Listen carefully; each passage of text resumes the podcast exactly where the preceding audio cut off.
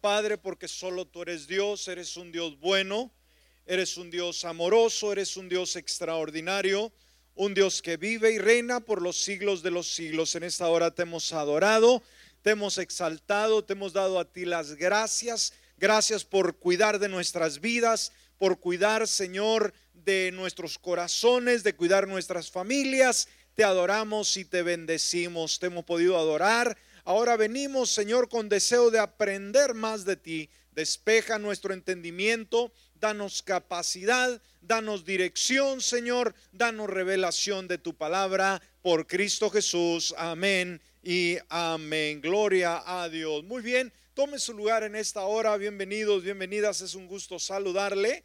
Y pues también de la misma manera eh, saludamos a toda la iglesia que en esta hora está conectada eh, a través de las redes sociales, ahí en casita. Le mandamos un caluroso saludos, bendiciones mil. Y pues también todos los amigos, todos los hermanos, toda la gente que a través de las redes sociales de la misma manera está conectada, conectado también de la misma manera. Usted que nos ve a través de YouTube, pues le saludamos de una manera muy especial. Así que eh, por favor no se desconecte, Dios tiene una palabra para su vida. Muy bien, vamos a estar yendo a nuestro tema en esta hora. Continuamos, continuamos. El miércoles pasado estuvimos abriendo eh, este tema, las prioridades de un discípulo, las prioridades de un discípulo. Y vamos a estar dando la segunda parte, vamos a, a estar dando la continuación de este tema, las prioridades de un discípulo, y vamos a dar la segunda Nos dice San Juan en el capítulo 15, versículo 10, si guardan mis mandamientos, permanecerán en mi amor, como yo también ah, he guardado los mandamientos de mi Padre y permanezco en amor. Muy bien, a través de este tema estuvimos enfatizando un lema que es ah, obviamente ah, mm, lo céntrico de este estudio. Y este lema es seguir a Jesús significa una vida que refleje su carácter y prioridades. Amén. Una vez más, seguir a Jesús. ¿Cuántos hemos decidido seguir a Jesús? Bueno, significa vivir. Este es un estilo de vida las 24 horas del día, no temporal, las 24 horas del día, del día, vivir una vida, obviamente no cualquiera, sino una que refleje su carácter, no nuestro carácter, que refleje el carácter de Cristo y sus prioridades. Amén. O sea, ¿qué dijo el Señor con relación al reino de los cielos? Más buscar primeramente el reino de Dios y lo demás vendrá por añadidura. Entonces tenemos que vivir para Él. Bueno, veíamos en el punto número uno que la imitación es la mejor forma de agradar. Somos llamados a imitar a Cristo Jesús. En segundo lugar, debemos de entender que el proceso exige nuestra cooperación voluntaria. Amén. Para que este proceso se lleve a cabo, obviamente se exige, se requiere de una manera única que nosotros cooperemos voluntariamente para que esto se efectúe. Y esto nos lleva al tercer punto. Debemos vivir como Él vivió. ¿Cuál es el tercer punto en esta hora? Debemos vivir como Él vivió. O sea, obviamente hablando del Señor Jesucristo. Y este es el punto. Como discípulos del Señor, no solamente debemos conocer de Él, no solamente debemos oír de Él, sino debemos vivir como Él también. Y una vez más, discipulado se trata de un estilo de vida. ¿Me escuchó? Discipulado es un estilo de vida, no como querramos, no como se nos antoje, sino como al Señor le agrada. Entonces, ¿cuál es el secreto de poder vivir como Él? es simplemente permanecer. Amén. Permanecer es vivir como Él. ¿Qué dije iglesia? Permanecer, o sea, en Cristo, todo aquel que permanece en Cristo Jesús es vivir como Él. Si usted es un creyente de muchos años, obviamente va a imitar la fe de Jesús, va a tratar de imitar a todo el comportamiento del parecerse lo más a él. Mire lo que dice Primera de Juan en su capítulo 2, versículo 6. Primera de Juan, capítulo 2, versículo 6. Dice, el que afirma, o sea, el que declara, el que dice que permanece en él, debe vivir como él vivió. ¿Escuchó? Una vez más, el que afirma que permanece en él, decir, yo soy un creyente y tengo tantos años sirviéndole, bueno, debe vivir como él vivió. Ahora, a lo largo de toda la escritura, cuando la analizamos, cuando la estudiamos, se nos dice que Dios tiene un plan. ¿Cuántos sabemos que Dios es alguien que prepara de antemano todo? Tiene un plan, ¿sí? Ah, para nosotros y ese plan es que seamos como Jesús. ¿Escuchó? Dios ha diseñado un plan único, perfecto. Y ese plan, en ese plan nos incluye a usted y a mí. Y en, en ello él escribe y Él quiere que nosotros nos parezcamos cada día más a su Hijo Jesucristo. Mire lo que dice Romanos capítulo 8, versículo 29. Romanos 8, 29. Dice, sabemos que a los que antes conoció, también los predestinó para que fuesen hechos. Fíjese lo que dice la palabra. Para que fuesen hechos conforme a la imagen de su Hijo. Wow, qué interesante. Dice, los que antes conoció, los predestinó, o sea, los planeó de una forma única. ¿Para qué? Para que fuesen hechos conforme, no al enemigo, conforme no a cualquier otra imagen, sino para que fuesen hechos conformes a la imagen de su Hijo, a fin de que Él sea el primogénito entre muchos hermanos. Entonces veamos, el deseo de Dios siempre es incluirnos en sus planes. Ahora, ¿cuánto nos molestamos de que Dios nos incluya en sus planes? ¿Nos incomoda? Al contrario, yo creo que nos sentimos privilegiados, nos sentimos bendecidos, alegres, felices de decir, Dios ha puesto su mirada en mí. ¿Sí? A pesar de mis errores, a pesar de mis desventajas, a pesar de todo lo que soy, Dios piensa en mí. Y esto es algo importante que nos ayuda a prevalecer, nos ayuda a mantenernos fieles a, pesar de las circunstancias y especialmente en esta pandemia que estamos enfrentando. ahora, debemos de entender que para ser hechos a la imagen de Jesucristo, obviamente tenemos que ser moldeados a su carácter. El carácter de Jesús es único y debemos nosotros de la misma manera buscar que nuestro carácter, recuerde, nuestro carácter es lo que nosotros somos. ¿Sí? No es la reputación que usted tenga, no es lo que dice la gente o lo que usted dice de usted, es su carácter. Y, cuando hablamos de carácter no quiere decir que si es un carácter fuerte o que es un carácter acá. No, no, no, no. El carácter es lo que nos identifica lo que somos nosotros. Ahora, ¿cómo es el carácter de Cristo formado en una persona? ¿Amén? ¿Cuántos queremos el carácter de Cristo en nuestras vidas?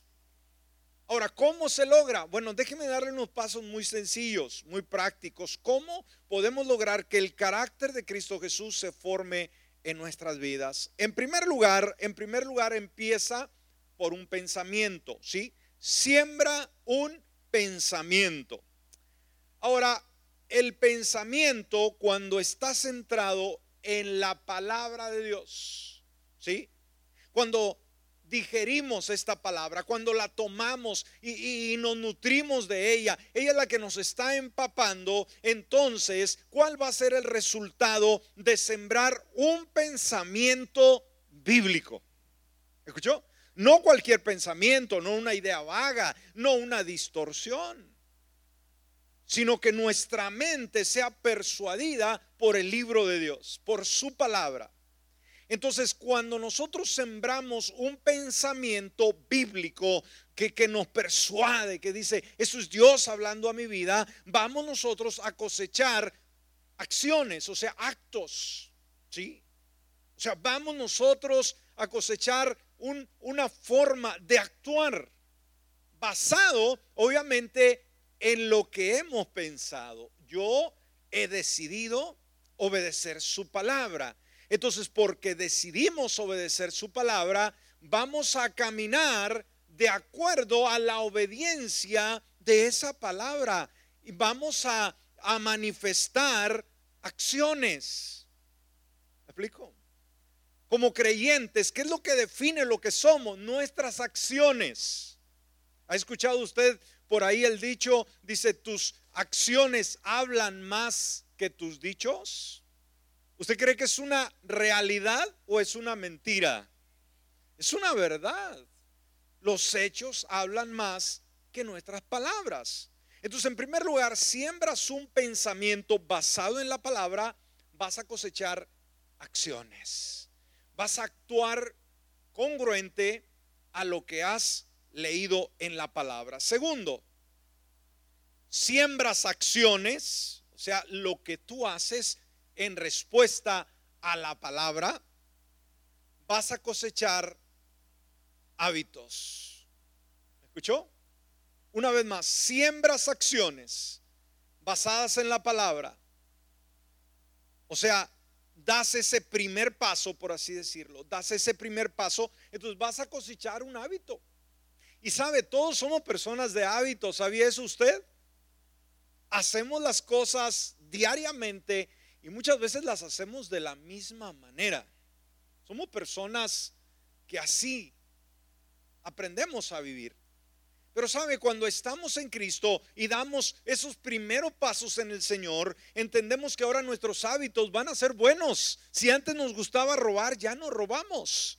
Si anteriormente nos gustaba mentir, ya no mentimos sino que ahora somos congruentes con la palabra y vamos, dijimos, a desarrollar hábitos buenos, benéficos, que nos acercan a Dios, que nos hacen más como Él.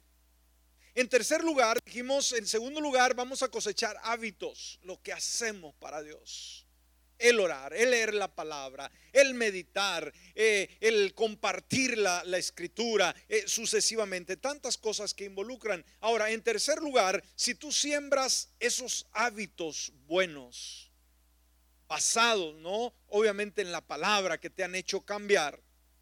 Y estos hábitos, obviamente, tiene que, ser, tiene que ir involucrada la disciplina. ¿Sí? En los buenos hábitos involucramos disciplina. Amén. Entonces, cuando eso haces, una vez más, deje retroceder, cuando siembras un hábito, o sea, disciplinas en tu vida, vas a cosechar un carácter. ¿Qué vamos a cosechar? Un carácter. O sea, ¿cómo vamos a ir formando el carácter que se asemeja a Cristo Jesús? A través de un proceso. ¿Sí? Y en cuarto lugar, cuando tú ya tienes un carácter y tú siembras ese carácter, ¿qué es lo que vas a esperar cuando tú siembras carácter? ¿Qué, que te va a ¿Qué crees tú que te va a venir cuando tú siembras el carácter que se asemeja más a Cristo Jesús? ¿Qué esperas que venga sobre ti? La bendición, el favor, el cuidado, la dirección de Dios sobre tu vida. O sea, cuando siembras carácter, espera lluvias de bendición de parte del Señor, o sea que cosecharás un destino. Y un destino bueno con Dios, un destino que te va a beneficiar por toda la eternidad. ¿Cuántos dicen amén por ello? Entonces, ¿cómo, una vez más el proceso, podemos desarrollar un carácter que se asemeje más a Cristo Jesús? En primer lugar, siembras un pensamiento basado en la palabra del Señor. Amén. ¿Qué es lo que vas a cosechar? Acciones. En segundo lugar, siembras esas acciones, que es dar ese primer paso, y vas a cosechar hábitos. Amén, los hábitos. Decir, ya no voy a ser indisciplinado, ya no voy a acostumbrar a perder, no me voy a acostumbrar a perder el tiempo, a, vivir desordenadamente, voy a ser una persona de buenos hábitos. Ahora, siembras un hábito, dijimos, esto va muy congruente con las disciplinas, para que usted tenga buenos hábitos, tiene que ser disciplinado. Si usted se propone a guardar una buena dieta, ¿usted cree que necesita disciplina? Y en esa disciplina, ¿qué va a incluir? Coca-Cola, refrescos dulces, hamburguesas. No, en la disciplina vamos a retirar todo eso. ¿Y cómo vamos a ver resultados cuando hay disciplina? ¿Cuántos quisiéramos perder eh, peso? Quizás no, he perdido una libra pero no hacemos absolutamente nada, queremos que Dios lo haga todo, no va a suceder. Entonces la disciplina obviamente va a dar su cosecha. Siembra un hábito, es la disciplina en la vida, y cosecharás un carácter. Un carácter que se asemeje más a Cristo Jesús. Y cuando siembras un carácter, entonces espera las bendiciones de Dios sobre tu vida. Vas a cosechar un destino. El que nuestro carácter se asemeje más a Cristo Jesús, nos traerá un privilegio muy grande, contar con su favor y estar un día con Él en gloria. Amén. Ahora, la definición de hábito, ese hábito, es una continua y frecuente inclinación para hacer una cierta actividad adquirida a través de una repetición frecuente. Esa es la definición que se nos da de un hábito es una continua y frecuente inclinación para hacer una cierta actividad adquirida a través de una repetición frecuente. Ahora, el apóstol Pedro, por ejemplo, continuamente estaba animando a los creyentes. Y yo creo que como siervos de Dios y como hijos de Dios, nuestra labor es animar. ¿A qué somos llamados cada uno de nosotros?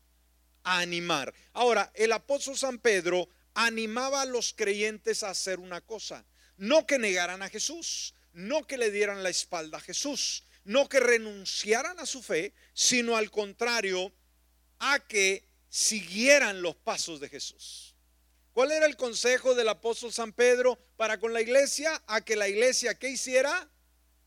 Siguiera los pasos de Jesús. Mire lo que él nos dice en su primer carta, Primera de Pedro, capítulo 2, versículo 21.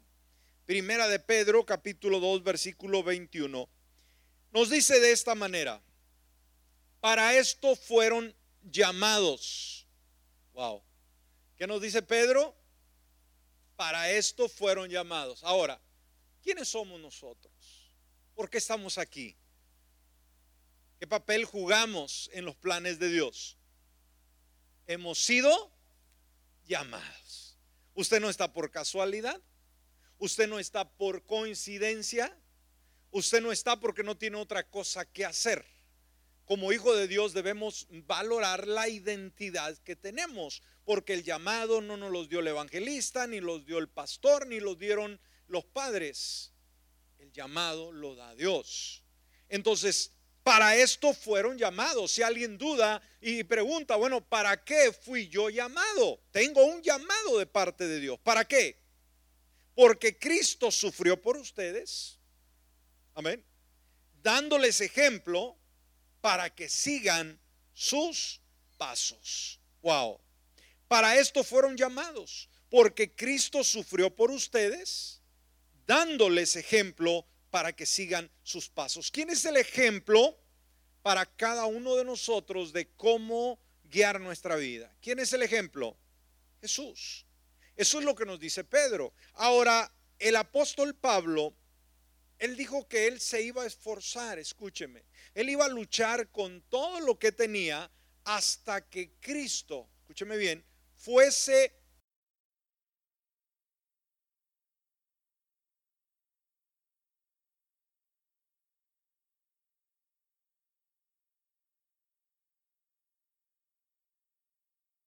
¿Cuál era el deseo de Pablo?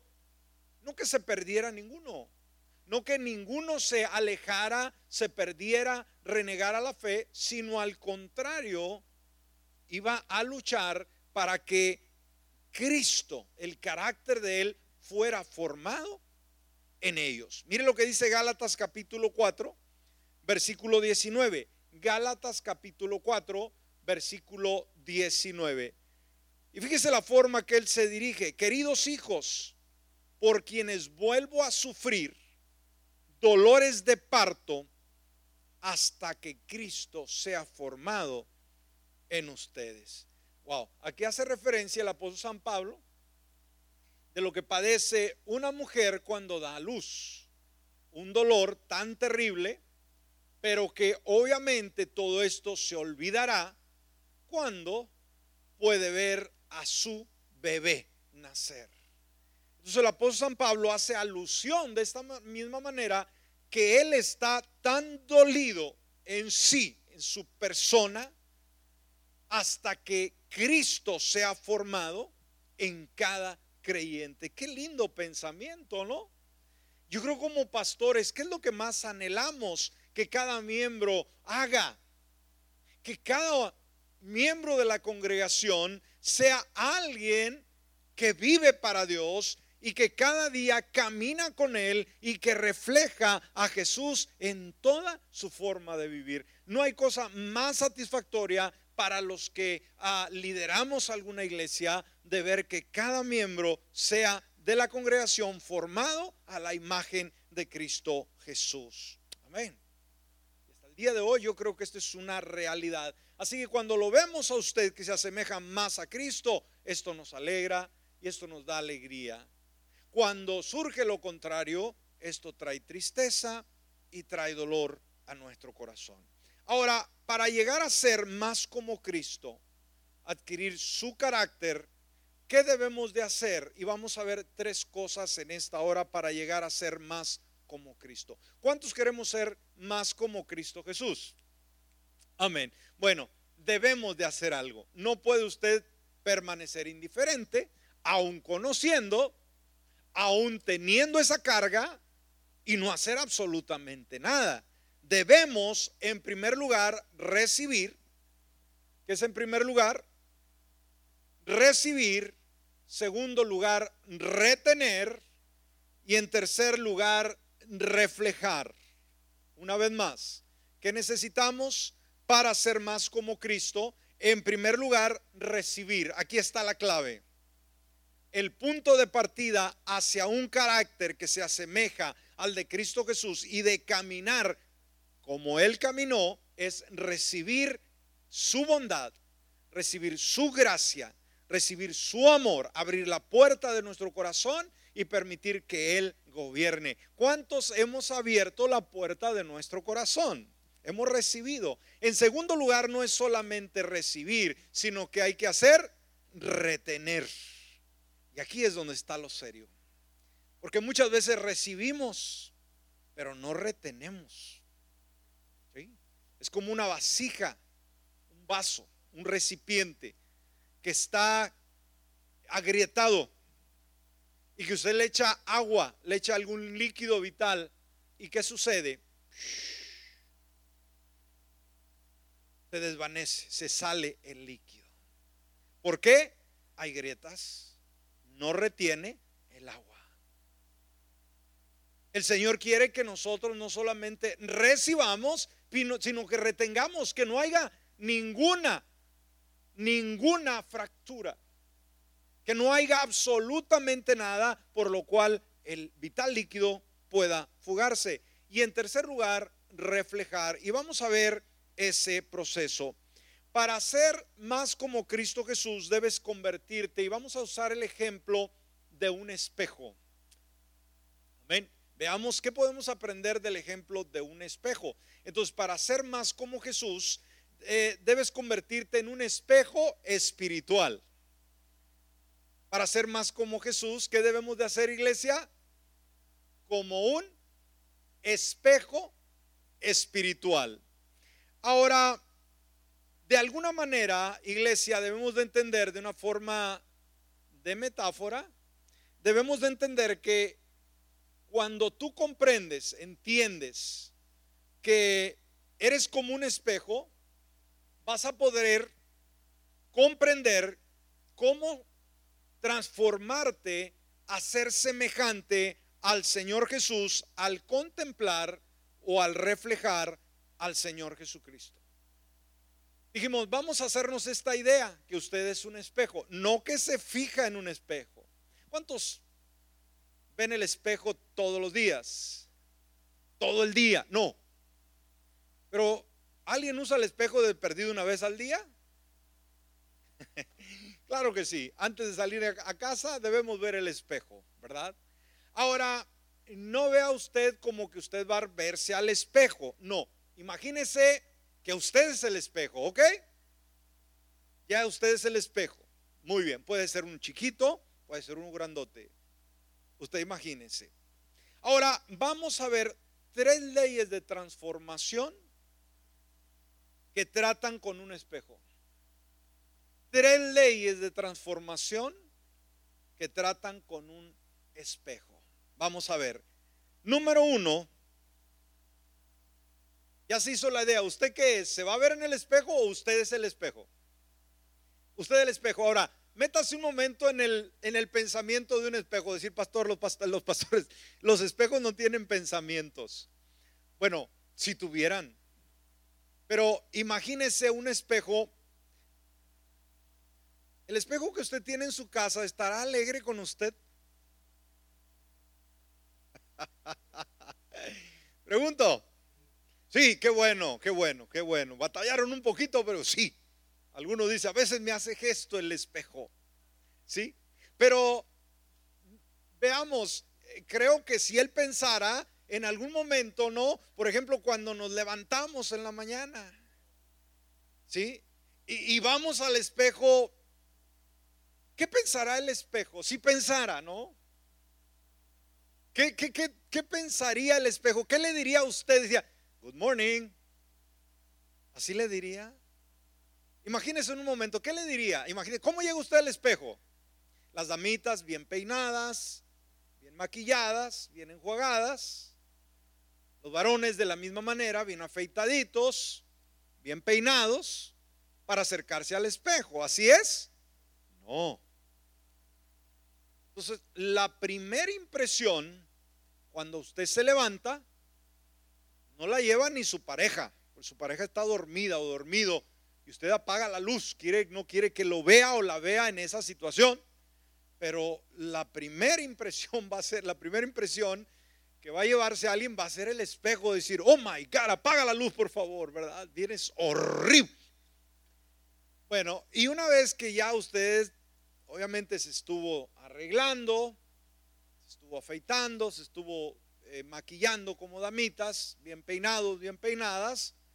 Ahora, el espejo se siente mucho mejor decir, ahora sí, ya puedes irte a trabajar, ya puedes irte a la escuela, ya puedes hacer aquí o allá. Pero dijimos, si los espejos hablaran, ¿cuántos quisieran cambiar de domicilio? bueno, por un minuto o unos minutos Imagínese lo que usted haría o lo que usted pensaría al estar en el lugar de un espejo. Yo creo que algunos dirían, wow, yo quisiera estar en casa de, la vecina, del vecino, no aquí. bueno, cada quien. Pero vamos a ver. En primer lugar, como espejo, recuerde, usted ya es un espejo, ¿no? Imagíneselo. Como espejo, usted debe recibir una imagen. Y dijimos, el espejo recibe un sinfín de imágenes del, hombre, de, de la mujer, del hijo, del estudiante, del niño, del bebé en la casa. El espejo está para recibir imágenes. Ahora, ¿cuántos creen que los espejos pueden hacer milagros? Ah. No, ¿verdad? A veces nos entristece tanto y queremos quebrarlo queremos borrarlo. Saca este espejo de aquí, ¿verdad? Porque, ¿qué es lo que va a reflejar el espejo? ¿Qué refleja, hermanos? Solamente lo que está frente. No es como aún las fotos, ¿verdad? De nuestros eh, teléfonos inteligentes, que usted puede usar un sinfín de filtros. Y puede quitarse años y quitarse arrugas y pintarse de color que quiera nos quedamos asombrados, ¿no? Cuando conocemos a algún familiar o algunas personas a través de las redes sociales y decir, híjole, vamos a estar en tal lugar, en la fiesta de qué sé yo, a ver si nos conocemos, ¿verdad? Saludamos los primos que ya tenían años, ¿no? Y vemos siempre la foto, decir, pues va, a ser eh, el, varón más opuesto, la, la, la mujer más bella va a ser esta. Y cuando los vamos viendo en persona, Dijimos, ¿y qué pasó? ¿No? Pues es que era el filtro, por eso tenga mucho cuidado. Usted sabe, ¿verdad? Si ha usado el filtro. Y pues sí puede engañar a medio mundo que no lo conoce, pero la persona que lo ve a diario o cada domingo en la iglesia va a decir, por favor, por favor, ¿no? Y es mejor que te vean tal como eres, ¿no? Para que digan, oye, pero te ves mejor en persona, ¿no? ¿No le gustaría eso? Que le diga, wow, te viene una foto, te veía re feo, pero en persona te ves muy bien. A que nos dijeran, mejor quédate en la foto, ¿no? No te arrimes tanto.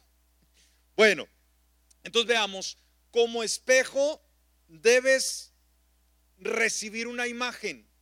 Ahora, ¿qué imagen vas a ver? Quizás ya has visto, mucho la imagen del enemigo, la imagen de la tristeza, de la nostalgia, del engaño, de la mentira, cualquier otra cosa. Pero sabes, para ser como Cristo Jesús, ahora como espejo debes recibir la imagen más linda que jamás se puede apercibir. ¿Cuál es la imagen de Jesucristo?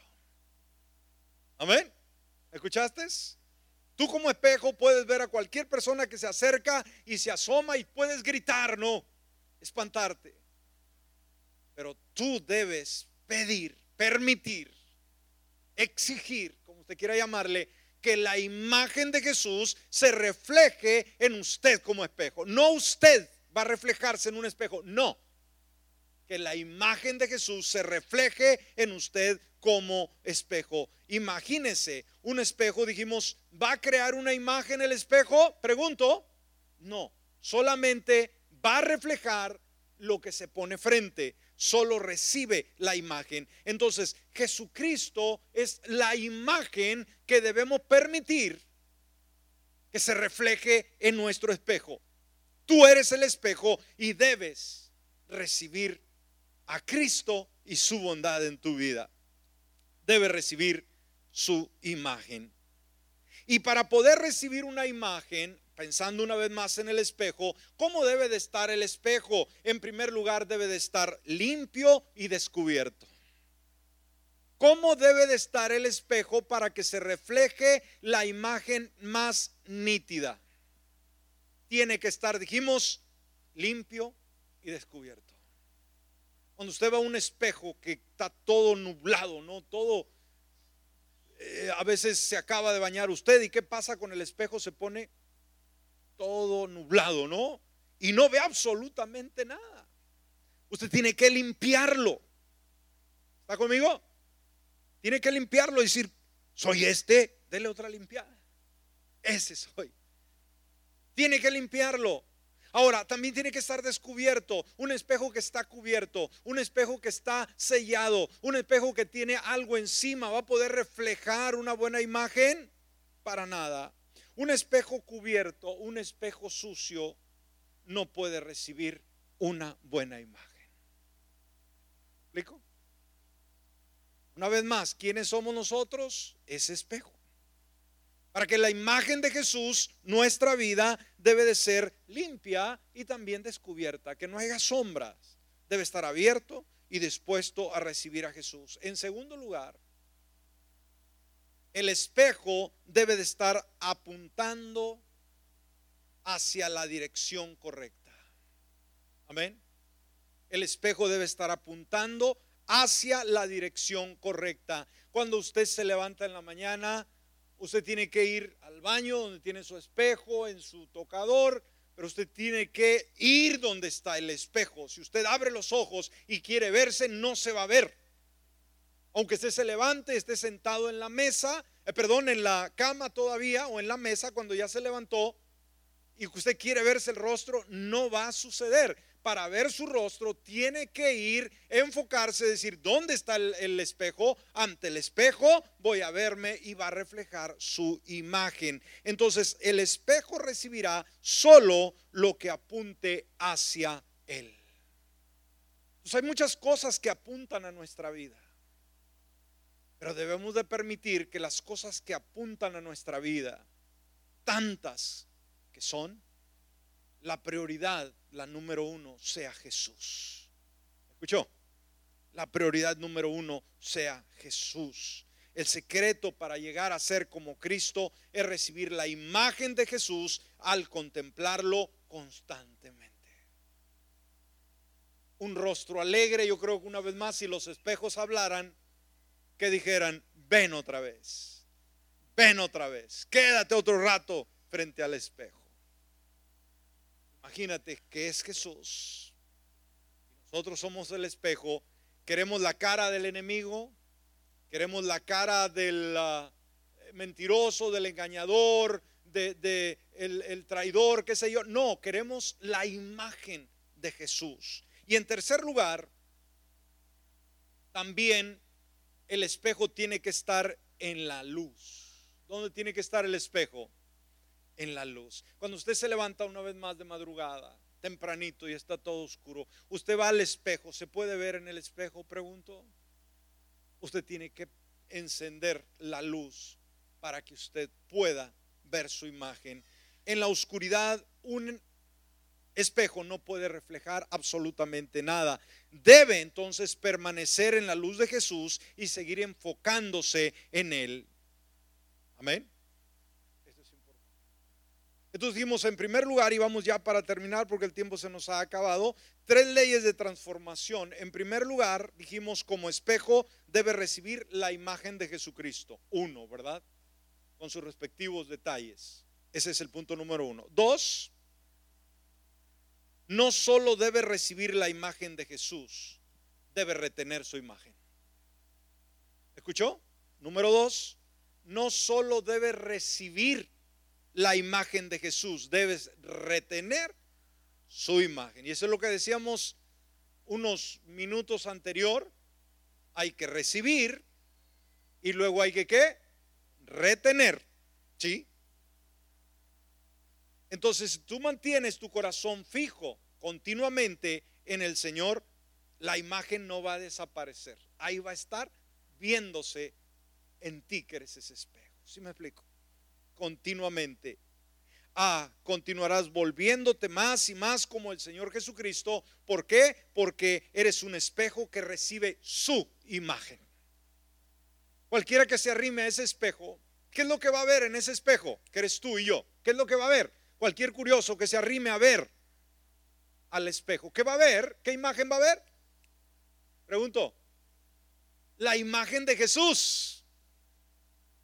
¿Cuántos invitamos a que la gente se arrime a ver la imagen nuestra como espejo?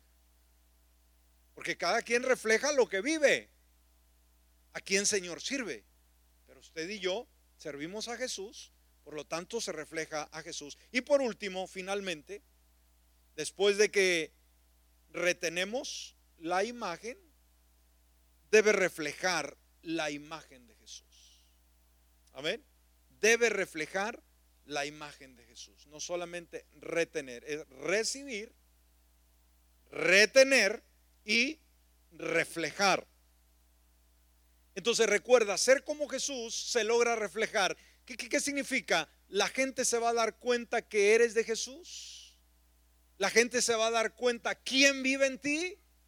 La gente va a ser afectada con el bien del Señor. Definitivamente vas a reflejarlo. Un espejo, ¿sabe? No tiene que hacer absolutamente nada. Usted no tiene que ponerle pilas, no tiene que echarle gasolina, no tiene que conectarlo a la energía, ¿sí?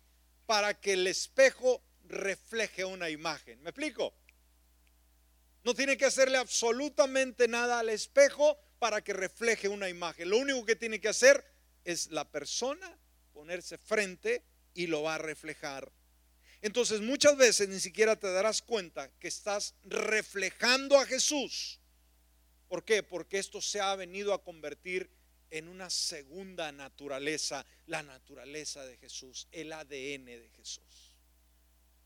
Muchas veces ni cuenta te das, pero en el trabajo, en la escuela, con los amigos, con los familiares, a través de las redes sociales, sin decir yo soy creyente, la gente se va a dar cuenta. ¿Por qué?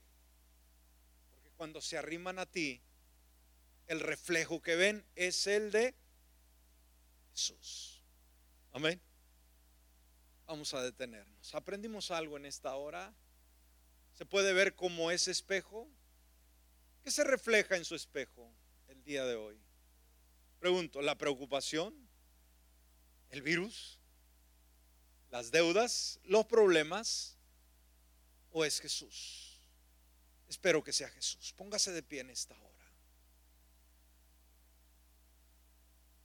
Vamos a orar.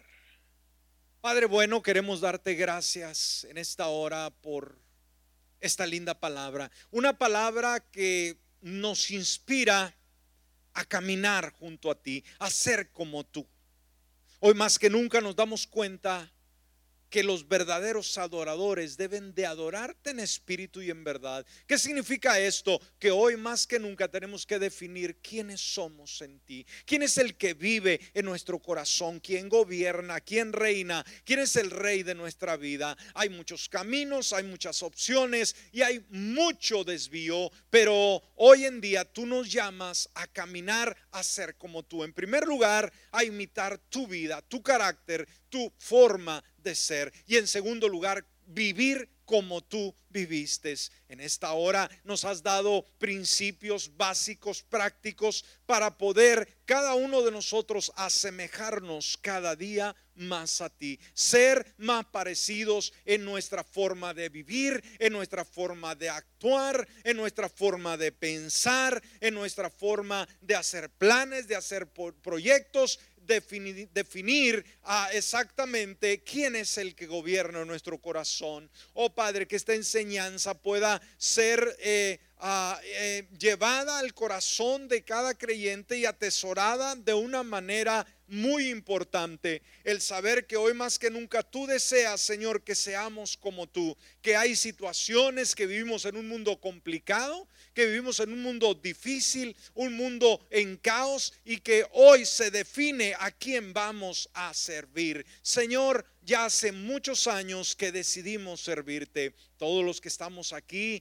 ah, algunos son nuevos, Señor, otros que están en sus casas, otros que nos ven, nos escuchan a través de los diferentes medios, han hecho su decisión, pero ahora el caminar quiere ser un caminar congruente contigo. Yo pido, Señor, que el deseo, que el anhelo del corazón de cada creyente no es buscar su propia su propio camino, su propio destino, sino que simplemente haya el deseo de caminar junto a ti, de vivir como tú viviste, que cada día podamos parecernos más a ti. Nos has dicho, Señor, cómo poder formular un carácter que se asemeja más a ti y de la misma manera cómo, cómo eh, llevar esa imagen a través del ejemplo del espejo. Ayúdanos, Señor, quizás el día de hoy como un espejo a través de esta metáfora Quizás, Señor, las imágenes que se reflejen en la vida de las personas puede ser la preocupación,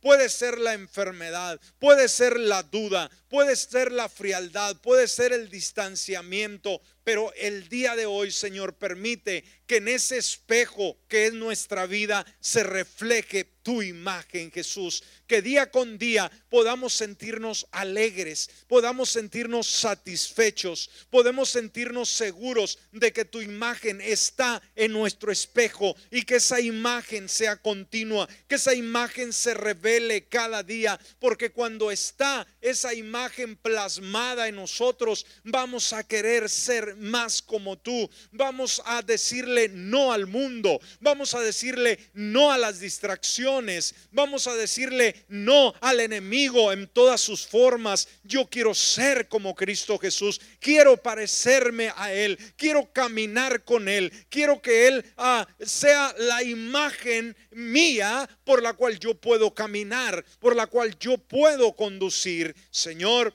que podamos entender la importancia de recibirte a ti para que la vida sea una vida eh, productiva, a que la vida sea una vida ascendente. ¿Cuántas personas el día de hoy todavía no te conocen? ¿Cuántas gentes escuchándonos o viéndonos a través de este programa?